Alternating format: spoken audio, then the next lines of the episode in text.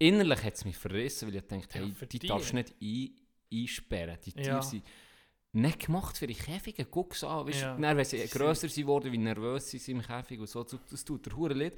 Und dann siehst du im nächsten Moment einfach um so ein Tigerbaby.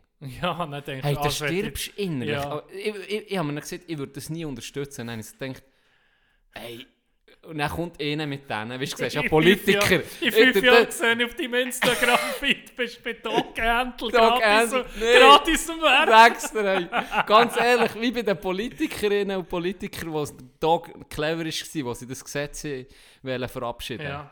Ist er doch Ist er einfach mit, den einer, Babys gekommen? mit, einer, mit einer Armee von Babys gekommen. Jeder hat einen haben. Ja. Ich glaube, da kannst du nicht gar nicht widerstehen. Ja, das, ja. Das ist- Der kommt hier rein mit einem Tigerbaby Hey. und sagt er, hey, jetzt zieh Hab's- morgen hier ein.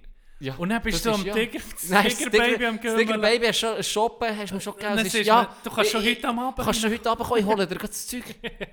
Und er lässt die Hose anheben, sagen dir noch richtig Hallo.